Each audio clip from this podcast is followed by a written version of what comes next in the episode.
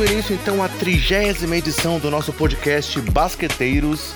Estamos aqui mais uma vez, eu, André Rocha, e meu amigo Bruno Comenero. Beleza, Brunão? E aí? Chegamos a 30 edições, hein? Sim, é um número expressivo aí que não quer dizer absolutamente nada. Boa. E aí, galera, é... antes de mais nada, para quem ainda não, para quem talvez não tenha acompanhado a última edição do nosso podcast, é... sobre a nossa... onde a gente relatou essa questão da mudança de nome, e para quem não tem acompanhado as últimas semanas, é... o nosso podcast fazia parte de um projeto maior lá no Sobe a Bola. Havia o portal, havia as redes sociais do Sobe a Bola e havia também as redes sociais do nosso podcast. O Sobe a Bola deu um tempo nas atividades, suspendeu pelo menos temporariamente lá a, tanto o portal quanto as redes sociais específicas e nós mantivemos aqui o podcast e por isso estávamos trabalhando aí com essa transição de nome. E aí após muito, muito, muito, muito, muito pensar, né, Bruno, é, fechamos esse nome aí de Basqueteiros.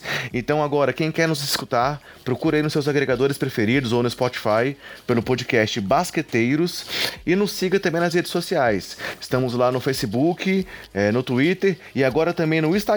Começamos a, a postar algumas coisas no Instagram, sempre com o perfil basqueteirosNBA.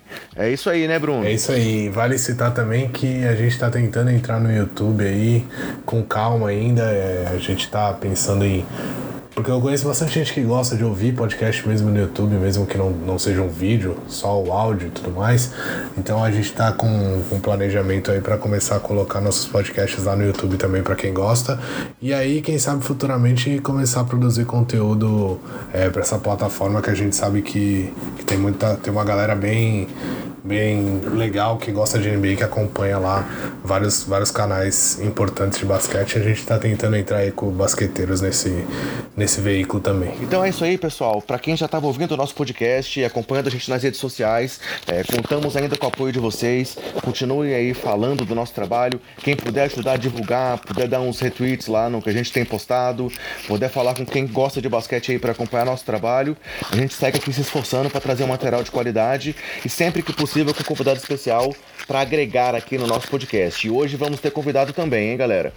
É, e aí, para dar início ao nosso trabalho, hoje no nosso primeiro quadro, vamos voltar a falar sobre as performances e estatísticas da última semana. Fala pessoal, aqui é o Gustavo Angeléias, editor do programa.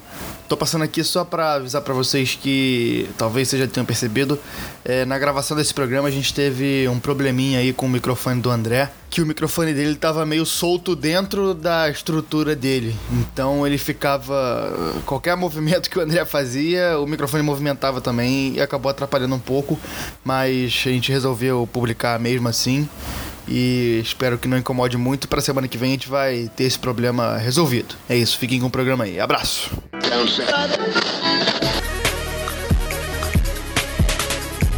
Começando então eu separei aqui um jogo para conversar rapidamente com o Bruno, que foi um duelo lá no dia 14, é, entre Dallas Mavericks e Denver Nuggets, é, onde mais do que pelo resultado em si, o jogo acabou 110 a 109 para os Nuggets. O final de jogo foi eletrizante, né, Bruno? Ah, sim, o final bem apertadinho. É, o Doncic começou, apareceu bem ali no final, o Jokic não estava tão bem na partida, mas é, calhou da bola decisiva vir para a mão dele. E ele fez um floater ali meio caindo, arremessando com uma mão, indo pro lado e fez um buzzer beater bem bonito para garantir mais uma vitória do Nuggets que cada vez mais vai tentando buscar lá a ponta do, do Oeste, tirar o, o título do, da melhor equipe é, do Golden State Warriors. E com, assim, só aproveitando para falar um pouco do Denver, eles já estão com quatro vitórias seguidas e garantiram nessa noite a classificação para os playoffs. Mas voltando um pouco ao jogo, é, o Doncic fez uma partida muito boa. Ele acabou com 24 pontos, é, 11 rebotes e 9 assistências. Ele tinha feito ali a última, última cesta do Dallas, é o que poderia ter sido ali a cesta da vitória. Mas do outro lado estava lá o Joker, que foi decisivo, como o Bruno falou, foi um arremesso é, é, é desequilibrado, meio torto, mas que garantiu a vitória numa partida em que ele vinha apenas com 9 pontos até ali. Com aquela cesta ele chegou a 11, além de 14 rebotes e 8 assistências, e vale destacar no time do Denver as últimas partidas que o Paul Millsap tem feito, né, Bruno? Ah, sim, o Paul Millsap vem sendo bem importante, é, voltou a ajudar bastante na defesa e, e no ataque ele, ele não é aquele super jogador, mas, mas ele vem aparecendo bem, um jogador importante, pega muito rebote. É o jogador mais experiente da equipe de Denver, né? A gente sabe que a equipe de Denver conta com, com talentos ainda muito jovens, como o Jamal Murray, o próprio Gary Harris, é, tem os meninos que vêm do banco lá, Monte Morris, eles são jogadores que não têm experiência nenhuma em playoffs, nem nada disso. Então o Paul Millsap, que já foi líder do leste, onde tinha o LeBron, com o Atlanta Hawks, é, já foi All-Star, é um cara que que já tem mais é, o jeito dos playoffs, já sabe como as coisas funcionam, o que precisa para estar tá lá. Então é muito importante que ele comece a, a ser uma liderança técnica também, né? Não só uma liderança é, fora de quadra ali e, e, ali no backstage ajudando os garotos com, com essa mentalidade vencedora dele, mas também dentro de quadra, em em pegar a bola quando o jogo tá, tá complicado, em chamar jogadas, em, em levantar os companheiros dele, impedir a bola e ele fazer uma jogada. Então acho que é, é bem importante ele tá, ele tá aparecendo para ajudar os jovens de lá, lá de dentro. É, isso era o que se esperava dele desde a temporada passada, né? Quando ele foi o grande reforço do time, mas desfalcou o time por várias partidas por uma lesão. Então, inclusive no nosso, no nosso preview da temporada, nós comentamos que o Millsap talvez fosse o grande reforço é, estando inteiro, estando, estando bem fisicamente, seria um reforço que já estaria no elenco lá para o time de Denver. E nessa partida, ele teve 33 pontos e 8 rebotes também foi decisivo para o resultado. É, seguindo em frente, vamos comentar mais um jogo que foi muito apertado, que foi a vitória do Phoenix Suns em Nova Orleans sobre os Pelicans no dia 16.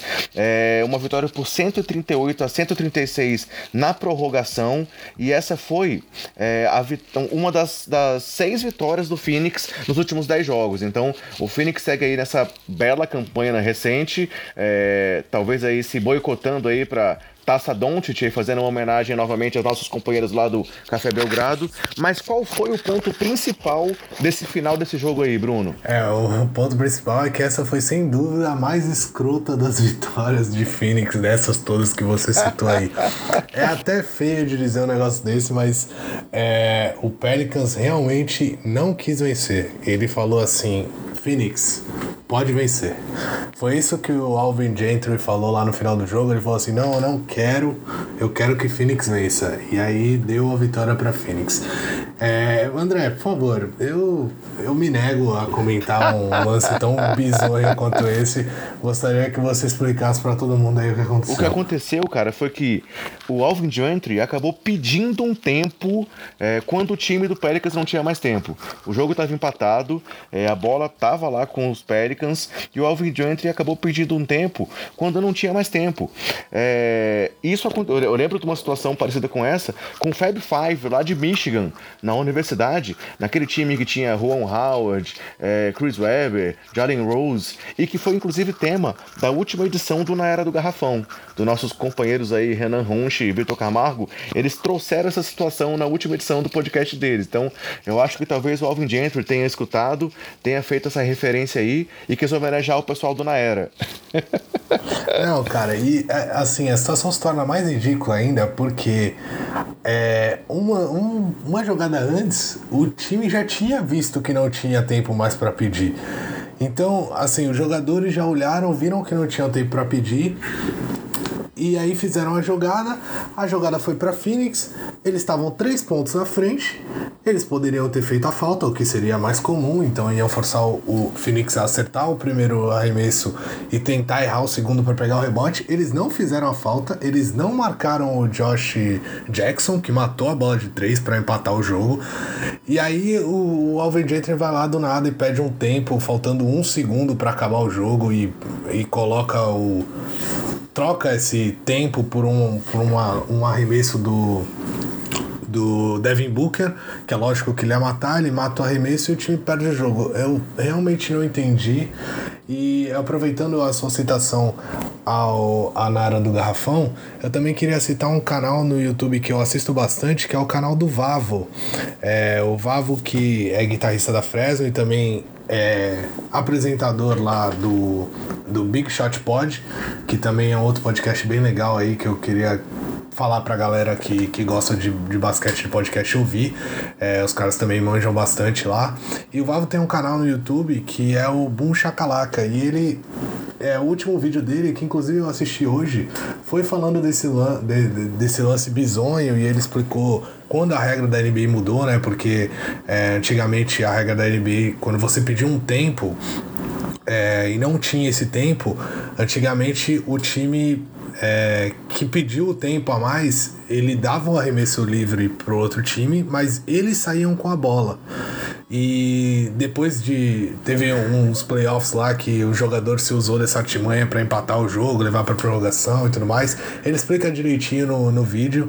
E depois disso a NBA resolveu mudar a regra. Então, ou seja, o que acontece é que o time que pediu o tempo a mais cede um arremesso livre para outra equipe e a bola também vai para outra equipe. Hum, então, é uma falta técnica, ou seja, né, realmente. É. é é, exatamente. O time, o time é, é uma falta técnica e o time fica totalmente prejudicado por, por essa escolha. Então não faz sentido nenhum o técnico fazer isso no final de um jogo apertado como esse.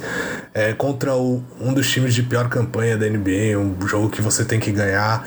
É, lá nos Estados Unidos foi muito contestado que isso poderia ser o tanking absurdo, assim, aquele descarado mesmo, aquela partida que você fala, não, eu não vou ganhar mesmo, eu não quero, essa, essa é a partida que eu quero perder. E eu não. A gente não, não pode dizer, né? Porque a gente não tá lá dentro para saber, não, não tá lá nos Pelicans para saber se, se realmente foi uma ordem de cima ali, se o técnico decidiu isso porque queria realmente perder o jogo, mas que foi muito estranho, foi e, e chega a ser bizarro é, num basquete de tão alto nível e tão profissional como é NBA acontecer um lance tão amador como esse. Como você tinha falado, eles já tinham permitido uma bola de três quando era só fazer uma falta para forçar dois lances livres, né? Então, realmente foi a cereja do bolo essa questão do tempo. E aí, dois destaques, dois destaques individuais desse jogo é o Devin Booker fez 40 pontos e 13 assistências, mas o Kelly Oubre Jr. fez 32 pontos. E aí, vale citar que o Oubre, desde o, do, da parada do All-Star Game, ele tem média de quase 20 pontos por partida. Então, é, foi uma movimentação aí que pode ter sido certeira do time de Phoenix pensando no futuro. É, a terceira partida que a gente separou para comentar para vocês, pessoal, aconteceu ontem, no dia 17, no domingo. Estamos gravando aqui na segunda-feira, dia 18. E foi o duelo entre Los Angeles Lakers e New York Knicks. Um jogo de desesperados ali também na parte de baixo da tabela. É, já podemos dizer que o Lakers está na parte de baixo da tabela, né, Bruno? Ah, cara, é muito triste ver que o Lakers perdeu pro New York Knicks. Isso, a partida acabou 124 a 123, também com um lance decisivo no final, né? É, um toco bonito aí do, do grande jogador Marezonha, o Super Mario, pra cima do LeBron James. É, eu vi muito, muitos vídeos da ESPN americana é, nessa semana questionando é, o LeBron James e a postura dele em relação à situação do New York Knicks, do New York Knicks não, desculpa, do Los Angeles Lakers. É, muita gente, até jogadores já aposentados, estrelas, falando que o LeBron parece desinteressado com com a situação do time de estar fora dos playoffs essa temporada.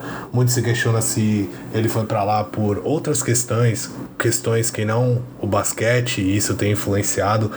Mas, cara, eu não sei, eu não, eu não consigo culpar o LeBron James numa partida que ele faz 33 pontos, dá 8 assistências, pega 6 rebotes, ele sofre falta pra caramba, ele briga, ele dá toco, ele tenta na última bola e, e não consegue, e aí o, o segundo jogador que mais ajuda ele faz 18 pontos, sabe? É, e aí ele tem que depender de Alex Caruso, tem que depender de Jonathan Williams, que eu nunca ouvi falar na minha vida, não sei nem de onde ele surgiu. E depender de KCP, que tudo bem é amigo dele, mas, cara, não dá, não dá. Você. Eu acho assim, o LeBron tem parcela de culpa nessa situação do Lakers, que a gente já falou, inclusive há dois podcasts atrás, se eu não me engano. A gente falou bastante do, do Lakers. É, naquele jogo que teve contra o Celtics. Eu tenho certeza que o LeBron tem parcela de culpa dele, mas não dá para você botar tudo nas costas dele. Imagina a pressão que o LeBron vem sofrendo nos últimos tempos. Depois da lesão dele, é, ele viu o time despencar, ele viu é, o, o Magic Johnson errar na questão lá do é, do Anthony Davis. Então o time acabou se perdendo completamente e a gente sabe que a culpa fica muito em cima dele. Ainda mais porque é, se ele não for para os playoffs essa temporada é algo que não acontece desde 2004, 2005, se eu não me engano. Então é uma coisa típica, sabe? E aí é logo quando ele muda pro Oeste, que já é considerada a conferência mais difícil. É, e aí todo mundo fala que, ah, talvez o LeBron começa a questionar coisas que ele fez no passado, sabe? Que coisas que não tem nada a ver. O cara tá em oito finais seguidas. Dane-se que é no Leste, que tava mais fraco.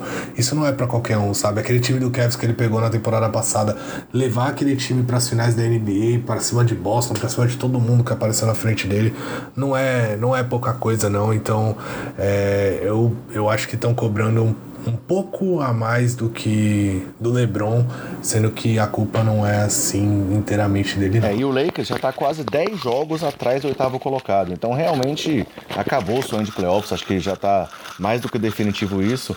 E aí, citando esse último lance que a gente passou rapidamente é, falando sobre ele, foi um toco do Ezone em cima do, do LeBron na última bola.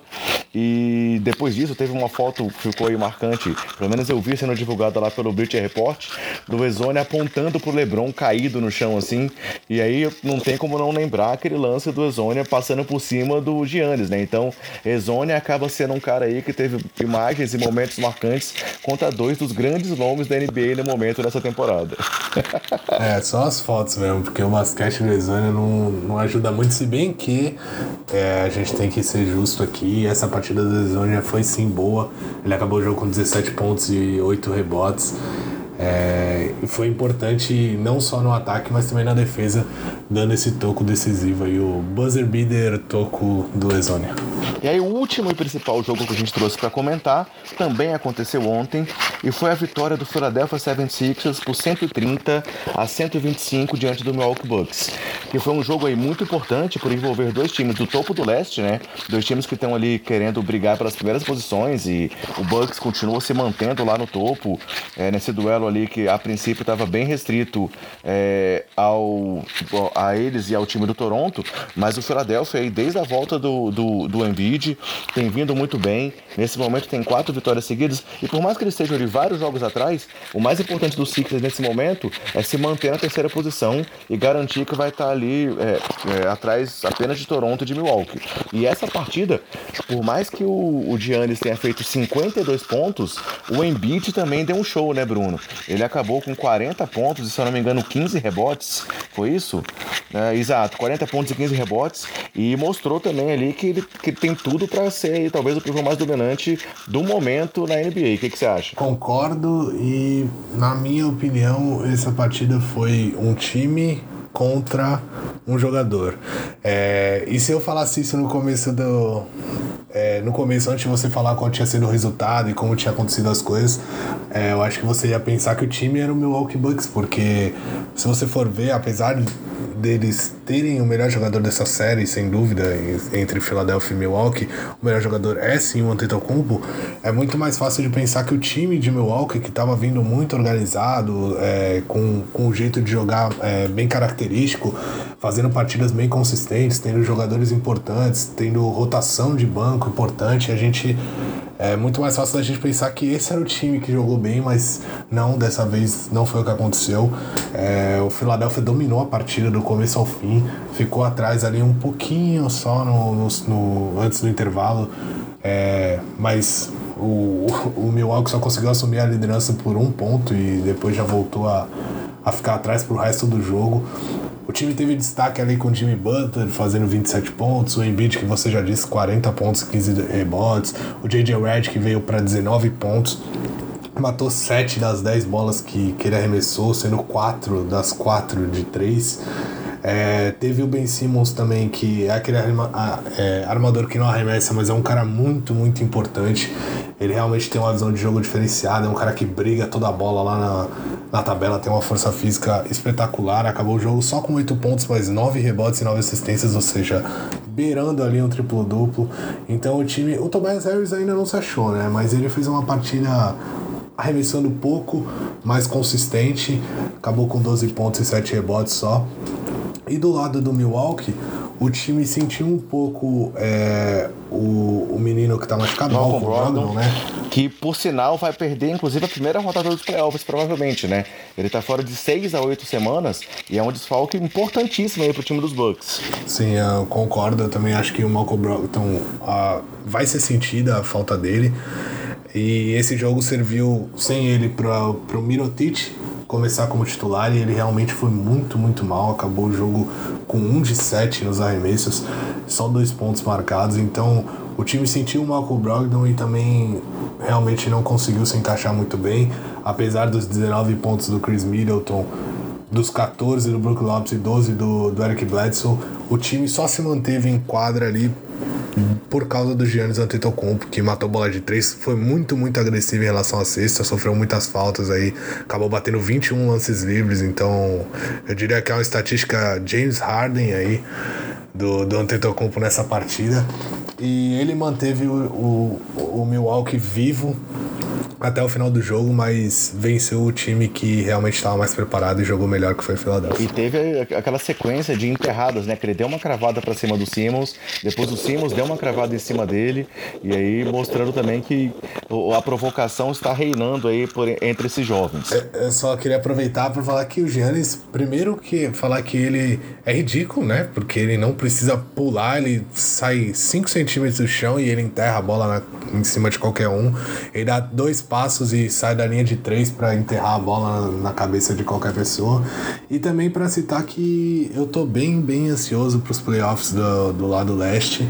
É, eu acho que a gente se acostumou a ver é, os bons times no Oeste aí nas últimas temporadas, mas essa temporada o lado leste, principalmente a partir das semifinais ali, tem tudo para pegar fogo e eu tô bem ansioso para ver qualquer um que sejam esses duelos aí, é, misturando Boston, Filadélfia, Milwaukee, Toronto e, e até o Indiana Pacers. Eu acho que vão ser confrontos realmente que, que a NBA vai ganhar muito com essas séries. Assim, galera, a gente fecha esse nosso primeiro bloco e vamos passar agora pro nosso bolão aqui do Basqueteiros.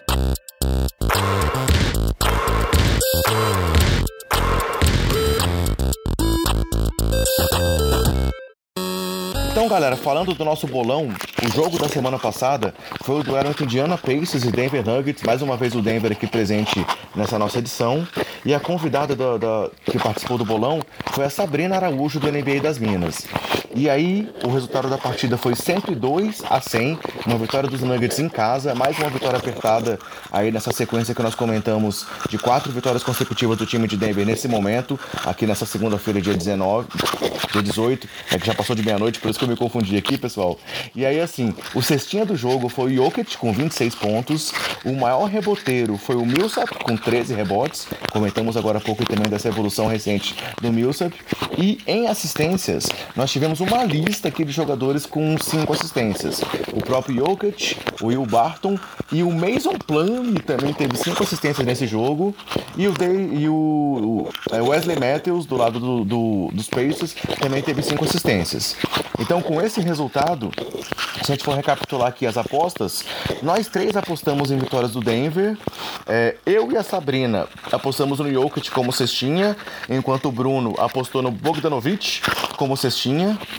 É, nenhum de nós apostou no Millsap, então ninguém acertou o ponto do reboteiro. E nós três apostamos no Jokic como líder de assistências. Então, fazendo aqui a contagem, a Sabrina, como, foi, como nossa convidada, teve três pontos nesse jogo. Eu tive três pontos também. É, Denver, Jokic cestinha e Jokic líder de assistências. Enquanto o Bruno acertou apenas o Denver e Jokic liderando em assistências. Tá começando a ficar difícil nossa situação no bolão, hein, Bruno? É, tá cada vez pior a mim, então é incrível como eu faço uma aposta ousada lá, o Bogdanovic, achei que ele ia vir melhor depois da lesão do é, do Oladipo. Ele assumiu esse papel de scorer lá do time, mas essa partida aí realmente não deu para ele. O time de Denver dominou. No final ali ainda deu um calor o, o Indiana, mas, mas nada que pudesse que pudesse assustar tanto assim. Denver, Denver controlou bem e, e sacramentou a vitória. É, e aí na, na pontuação total do bolão, agora estamos então, os convidados estão com 47 pontos, eram 44 com mais 3, a Sabrina foi para 47.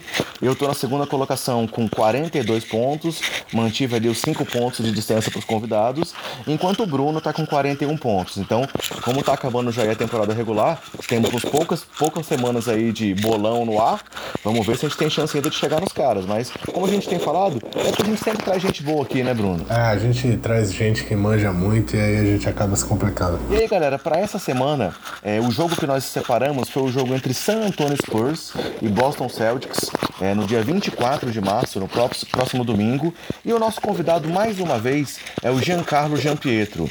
É, o Jean participou com a gente em algumas edições, é, e aí, mais uma vez, ele está aqui com a gente para apostar nessa partida envolvendo dois times aí que estão muito bem. É, e aí, um dado, cara, um dado impressionante que eu também já vou aproveitar para trazer agora é que nesse período, o período em que o San Antonio teve, teve quantidade de a, sequência de dias que ele teve com uma campanha negativa foi de apenas 65 dias. Enquanto o segundo colocado, é, agora eu esqueci quem é o time que, tá, que, tem, que tem essa segunda marca. Houston Rockets, com 1.007 dias.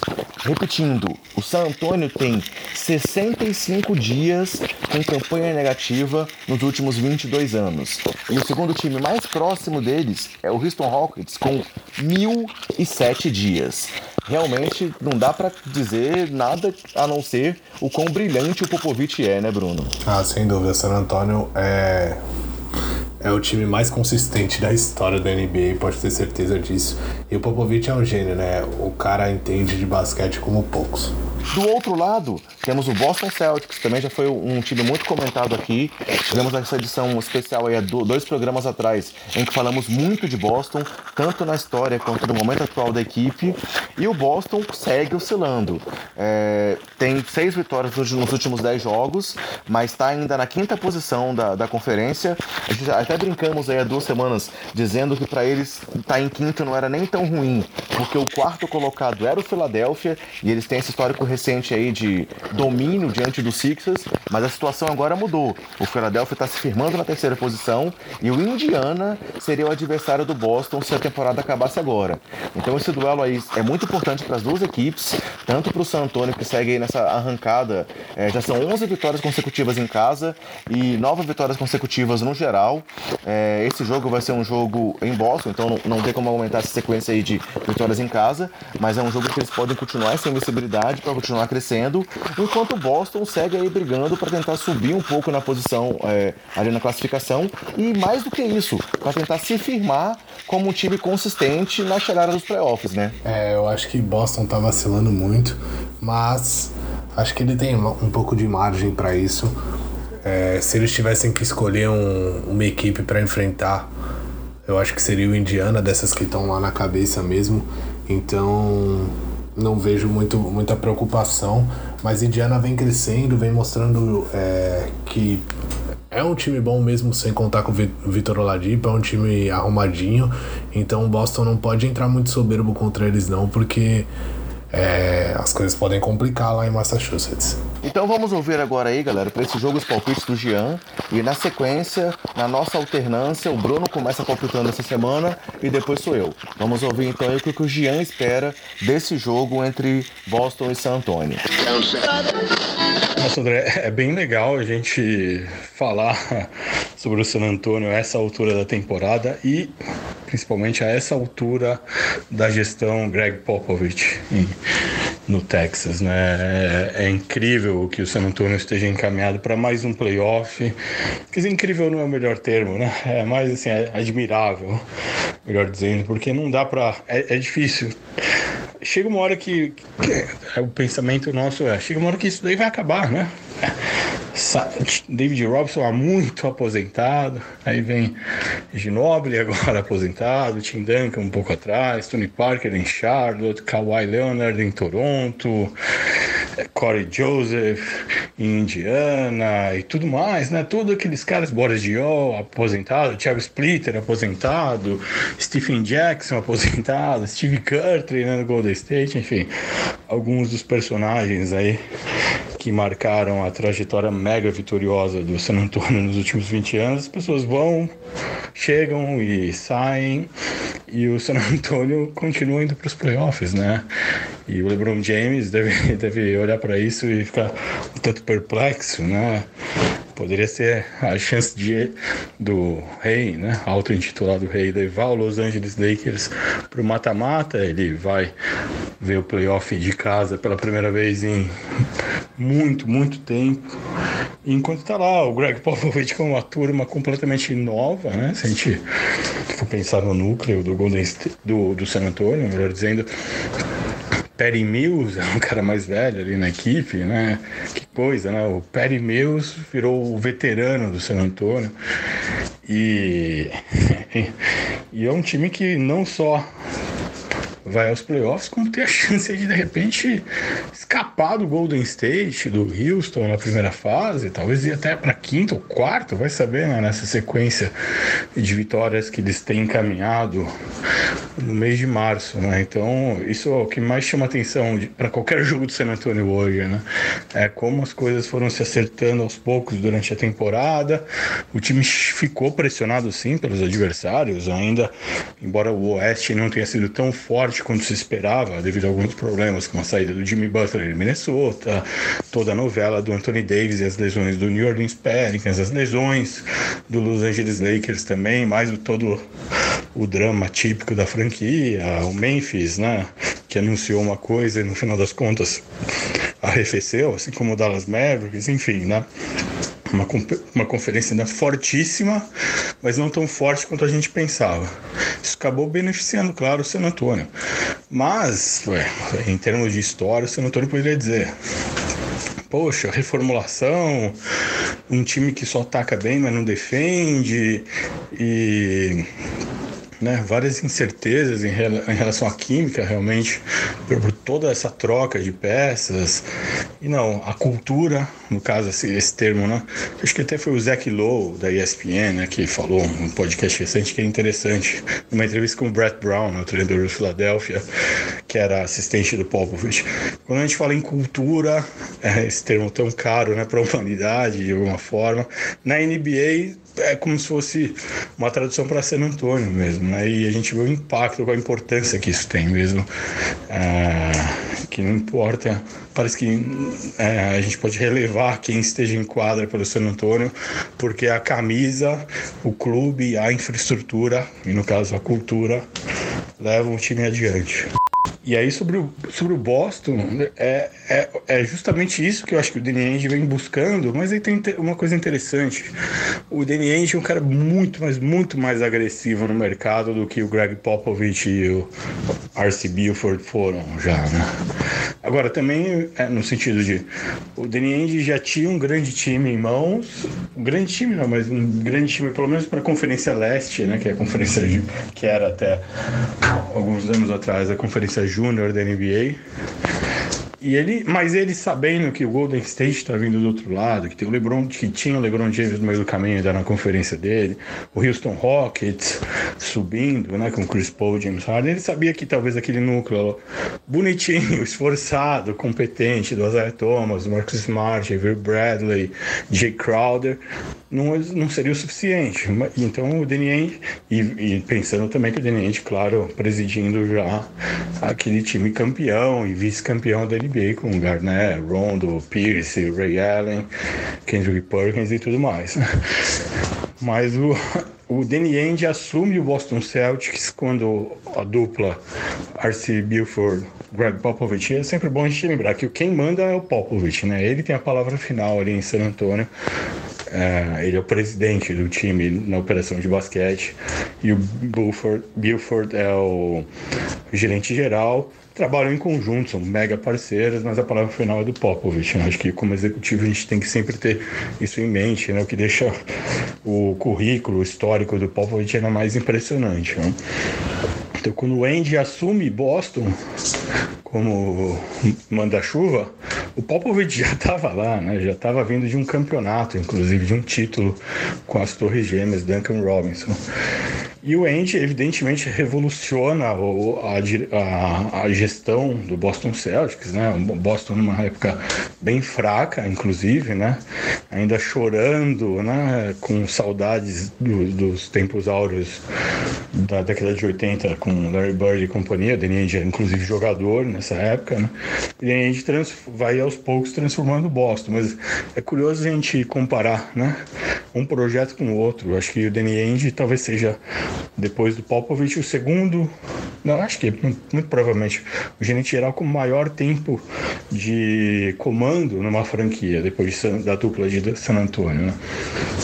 Mas nesse tempo, nesses 20, mais de 20 anos já, é, o San Antonio basicamente é a mesma toada, várias encarnações em quadra, né, vários times, quintetos diferentes, mas um norte né, de gestão. O Boston já fez de tudo, pelo contrário, por outro lado. Né? É interessante isso esse paralelo. Então, em termos de talento, é evidentemente o Boston Celtics é muito mais talentoso que o San Antonio hoje, né? É, indo aos playoffs.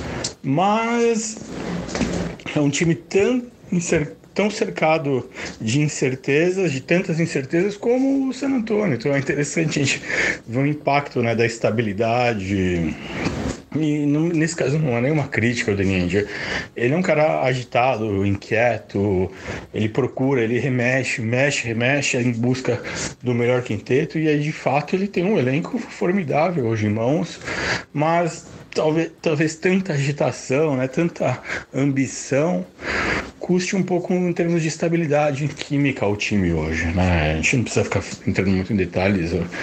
Qualquer ouvinte aí, internauta que estiver acompanhando a NBA um pouco mais de perto sabe das confusões, né, que, que dominaram a temporada de Boston, né? Então isso eu acho mais legal, assim, é para essa reta final de Boston é entender que no, no, no auge, quando estão jogando o máximo que eles podem, é um time que pode bater qualquer um, mas é um time que tem suas fragilidades de coletivo, né? E por isso fica essa incógnita, né? A gente nunca. Ok, numa, play, numa série de playoff eles têm. Eles precisam de quatro jogos excelentes, né? Para fechar. E, e, mais quatro, mais quatro, mais quatro, mais quatro, pensando no título. Mas será que eles conseguem, né? Será que eles conseguem apagar o caos da temporada e na hora do mata-mata coletivamente respirar fundo e entregar o que eles podem, né? Do, do, outro lado, a gente sabe que o San Antonio vai entregar o máximo que dá, né? Eu acho que essa é a máxima de um time do Greg Popovich, do, da cultura de San Antonio. Vamos ver se o Brad Stevens, o Danny Ainge e o Kyrie Irving e, a, e, a, e o Al Horford como capitães, né, cada um na sua, conseguem conduzir a molecada, conseguem conduzir um time que ficou tão bagunçado durante todo o ano para um momento decisivo. E é um teste contra o San Antonio é, excelente, né, para medir em que nível de concentração está a equipe nesse momento. E aí eu acho que até por toda essa constância e pela crescente do San Antonio nesse final de temporada, eu acho que é mais fácil apostar no, no, nos Spurs, né? No, no confronto com Boston, embora é o tipo de jogo daqueles que eu não apostaria dinheiro, digamos assim, né? em nenhum dos dois, porque é muito difícil prever. É, de novo, o talento do Boston é superior ao de San Antonio, mas a consistência, por enquanto, hoje é, maior ainda é do time do Greg Popovich, né? Então acho que dá San Antonio. E é legal, né? O San Antonio tem o DeMar DeRozan como principal pontuador, né? O cara para carregar o time no ataque mesmo.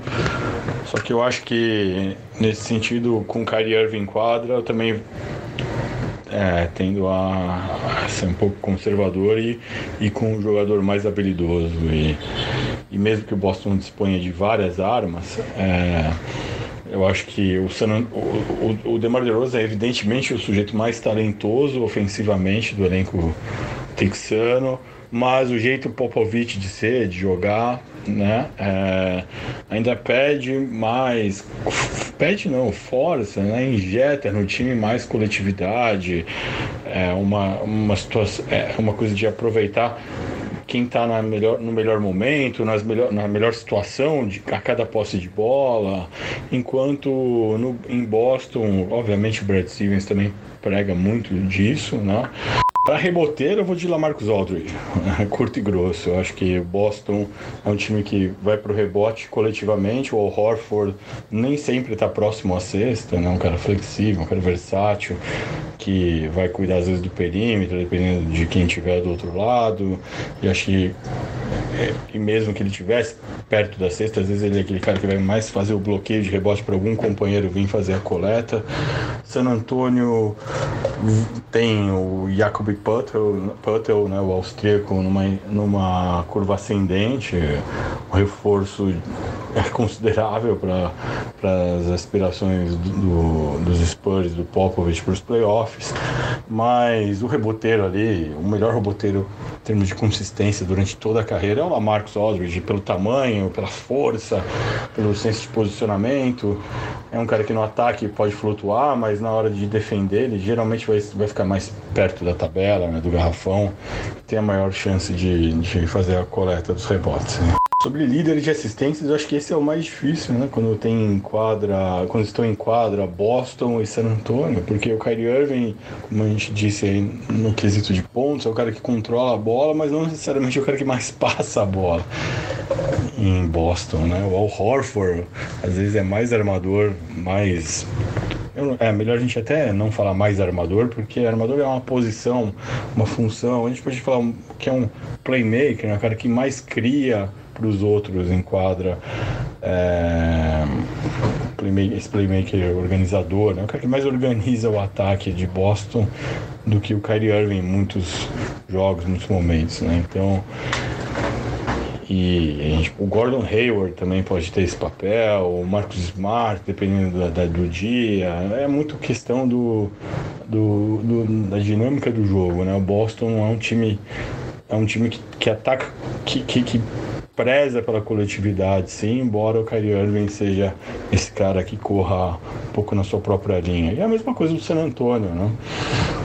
Quem é o armador do San Antonio hoje? É o DeMar DeRozan, o Derek White, é o Perry Mills? Vai tudo depender do jogo, do momento, do, de, do quinteto que tiver em quadra. Então acho que eu vou de DeMar DeRozan, né? Que é o cara que tem uma média bem respeitável e em San Antonio, sua primeira temporada pelo time texano. E vai ter oportunidades de atacar a cesta, né? ou, ou, com os, o chute de média distância que ele adora, né? que ele ama, mas também vai para o ar, vai para o garrafão. É um jogador espetacular que vai ter que provar no, nos playoffs da Conferência Oeste de que encontrou um novo caminho, né? Depois de tantos tropeços pelo Toronto Raptors. Eu, eu iria com ele, assim, em segundo colocado, Al Horford terceiro o Kyrie Irving, mas é difícil, né? De novo, depende da dinâmica, como o San Antonio vai marcar o Kyrie Irving, o San Antonio vai dobrar para cima do Kyrie Irving, vai forçar que ele passe a bola, ou o San Antonio vai pagar para ver o Kyrie Irving jogar e tentar tirar o resto do time da equação.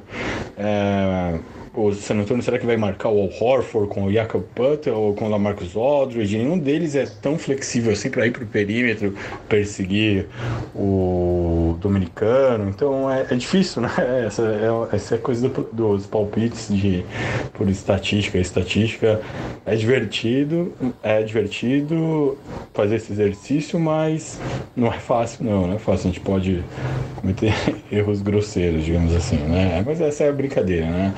É, é uma chance de falar sobre os atletas rodada a rodada, né? semana a semana. Então vamos lá, vou, vou, vou chutar um DeMar DeRozan, mas a dinâmica do jogo pode dar Derek White, pode dar Horford, pode dar Irving, pode dar Hayward, pode dar tanta coisa em times tão talentosos assim. Ah, cara, eu vou seguir minha linha de raciocínio aqui que a gente tem que é, tem que tentar coisas diferentes. Então, eu vou de é, San Antonio Spurs. Acho que San Antonio vai estender ainda mais essa essa sequência, acho que vem num ótimo momento. É um time que é muito, muito chato de, de enfrentar. Eu até comentei isso aqui com o André fora do ar antes da gente gravar. Como é chato enfrentar um time do, do Popovich e, e o San Antonio Spurs. Vendo o jogo dos Warriors é, contra eles agora há pouco, cara, o que o time é, experiente, sabe? O time que cava falta, o time que tá tentando infiltrar toda hora, o time que marca muito bem, a rotação defensiva dele é muito chata, tirou a bola de três dos Warriors desde o começo do jogo. É, então, eu acho que essa intensidade, essa vontade que eles entraram pra. colocaram na cabeça né, nesse, nessa reta final aí de vamos tentar brigar por vaga no, nos playoffs na, na parte de cima, né? Os que decidem em casa a primeira rodada é, vai fazer a diferença. O Boston ainda está meio perdido, não sabe muito bem o que está acontecendo, então acho que vão acabar sofrendo um pouco com essa inconstância e vão acabar perdendo o jogo. E aí eu acho que essa vitória passa por dois caras, é lógico, por dois caras que são muito importantes lá para San Antonio, que são o DeMar DeRozan e o Lamarcus Aldridge. Então eu vou dar um voto de confiança em cada um deles aqui. Vou com o DeRozan na pontuação e vou com o Lamarcus Aldridge nos rebotes. A gente sabe que ele é um cara que ele parece aquele falso lento, né? Que tá ali embaixo, parece meio molengão, mas ele tá sempre pegando rebote ofensivo, sempre brigando na tabela. Então eu vou apostar nele nos rebotes. E aí, só pra não deixar Boston sem nenhum palpite, eu vou colocar o Kyrie Irving no, nas assistências. E aí a gente sabe que corre grande risco do Kyrie Irving não jogar, né? Depois disso que eu tô citando aqui. Já diria o Christopher, né? Mas então, é... Pô, parece mentira. Quando eu passei o roteiro pro Bruno, eu não passei os meus palpites. Eles estavam anotados aqui. Eu fiz questão de apagar meus palpites antes de mandar o roteiro para ele. Mas, cara, meus palpites eu não vou mudar, não. São exatamente os mesmos que os seus. É, ou a gente morre abraçado aí, ou a gente dá. Ah, então tamo bem. Vamos continuar aí em último. É, então, assim, eu, eu vou, não vou mudar, não. Vou manter. San Antônio, eu acho que o DeRozan vai ser o cestinha. Meus motivos são os mesmos que os seus. Eu acho que o momento do San Antônio tá demais. E acho que eles vão continuar nessa pegada aí para poder subir ainda mais nessa classificação aí, tentar passar o Portland. E isso passa pelo DeRozan, que está numa temporada muito, muito boa. É, a gente já comentou desde lá de trás que essa troca foi uma troca que foi boa para ambos os lados. Assim como o Kawhi brilha lá em, no Canadá, o DeRozan se encaixou perfeitamente no estilo do Pop. E para mim parece que ele está cada vez mais encaixado no estilo do Pop. Esse jogo ali de, de é, é, é meia distância, infiltrações, bolas de três só aquelas que são realmente aquela bola certeira para cair.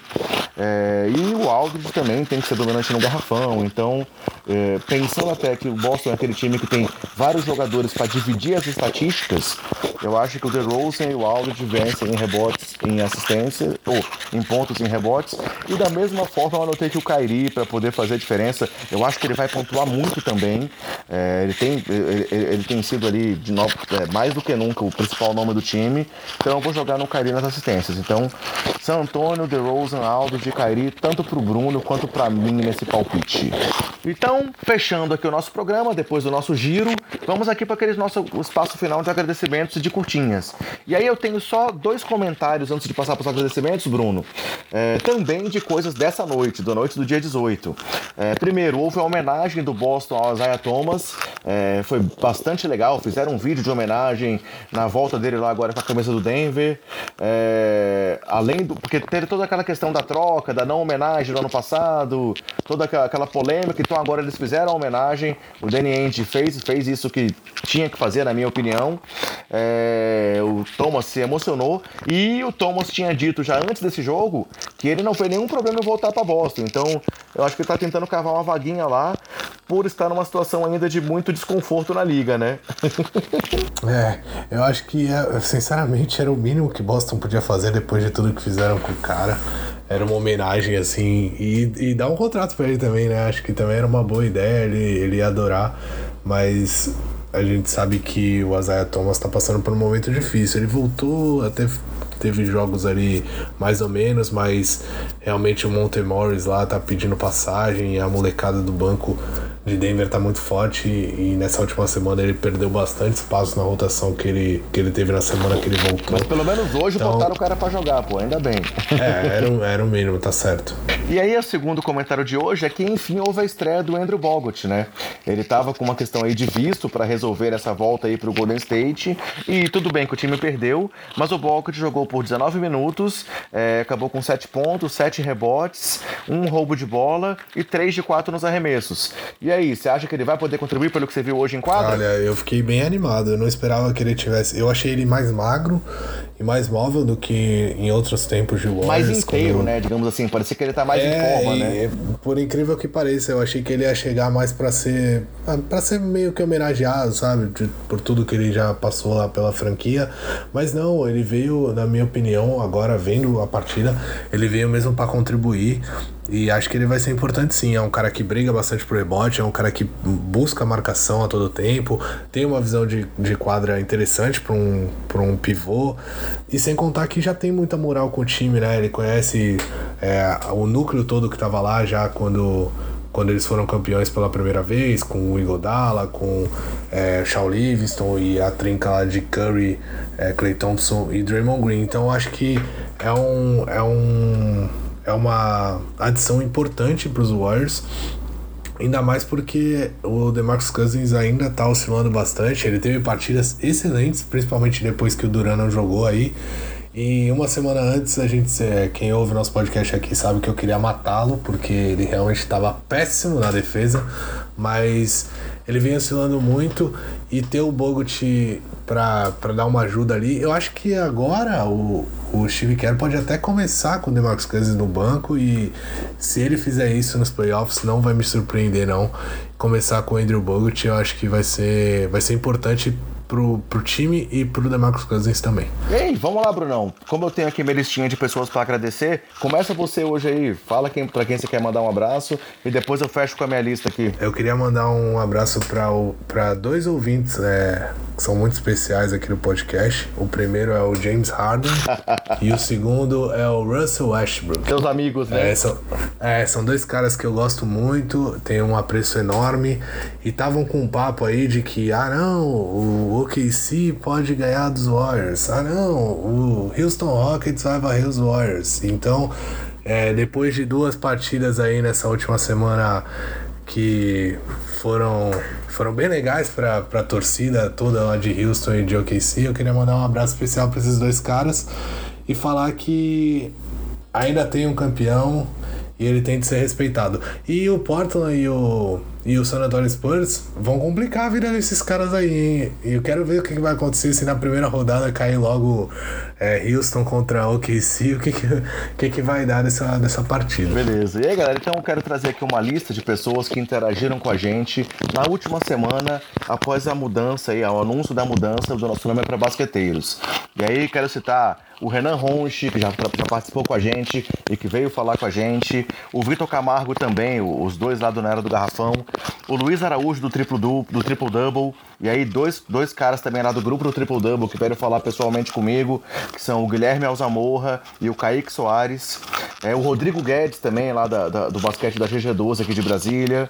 É, do grupo do Café Belgrado, lá do Telegram, o Ricardo Lopes, o Tarcísio Colares, o Rafael Giuliani, o Daniel Rocha, é, e além do próprio, do próprio Guilherme Tadeu e do Nepopop, que também conversaram comigo aí sobre, essa, sobre a mudança. É, o Pedro Rodrigues, lá do Sexta, também veio falar comigo, veio apoiar a gente, dizer que espera que a gente continue realmente esse trabalho. É, o Denner e o Dorival, lá da Liga 5 de Fantasy do Bola Presa, também conversaram comigo.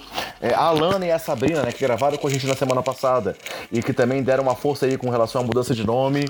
É, os próprios Jean, né, que tá de novo aí com a gente. E também queria agradecer mais uma vez o Bulgarelli. É, eu conversei com o Bulga esses dias. É, ele fez uma promessa comigo de que ele vai gravar um programa ao vivo com a gente, mas nesse momento aí de final da NCAA, de March Madness e de é, prévia aí da, da NBA, final do NBB. Ele falou que esse mês de março aí tem gravação todos os dias, tem comentário, né? Tem, tem, tem algum jogo para comentar todos os dias, mas fez a promessa e tá anotado, viu, Bulga? Que você vai estar tá com a gente aí lá no, antes dos playoffs, se possível, fazendo um programa ao vivo. Vai ser massa, hein, Bruno? Ah, sem dúvida vai. Tu já tá cobrando o cara aqui ao vivaço. Rapaz, deu brecha, eu tô aproveitando. É isso aí. Então, galera, assim a gente fecha a nossa edição. E aí eu vou pedir licença pro Bruno aqui para fazer agora um momento parabéns para você da família, porque é uma semana especial aqui na família Rocha. É, ontem, dia 17, foi aniversário do meu filho, é, completou aí 5 anos. Dia 19, amanhã é dia do aniversário do meu pai, é, completando aí 75 anos. E na sexta-feira, dia 22, é meu aniversário. Então, coloca aí um parabéns para você, Gustavo, porque a gente vai comemorar muito essa semana, uma semana especial aqui em casa. Mas é isso aí, pessoal. Então, queremos agradecer pela audiência, é, o apoio de todos aí pra gente. Esperamos que nesse momento aí de mudança do projeto, vocês continuem nos ouvindo, continuamos crescendo é, a quantidade de pessoas a cada edição, como tem acontecido. E é para isso que a gente trabalha, para trazer um conteúdo de qualidade e sempre buscando o melhor de, de, de informação sobre a NBA para todos vocês, beleza? É isso aí, Brunão. Abraço, até mais.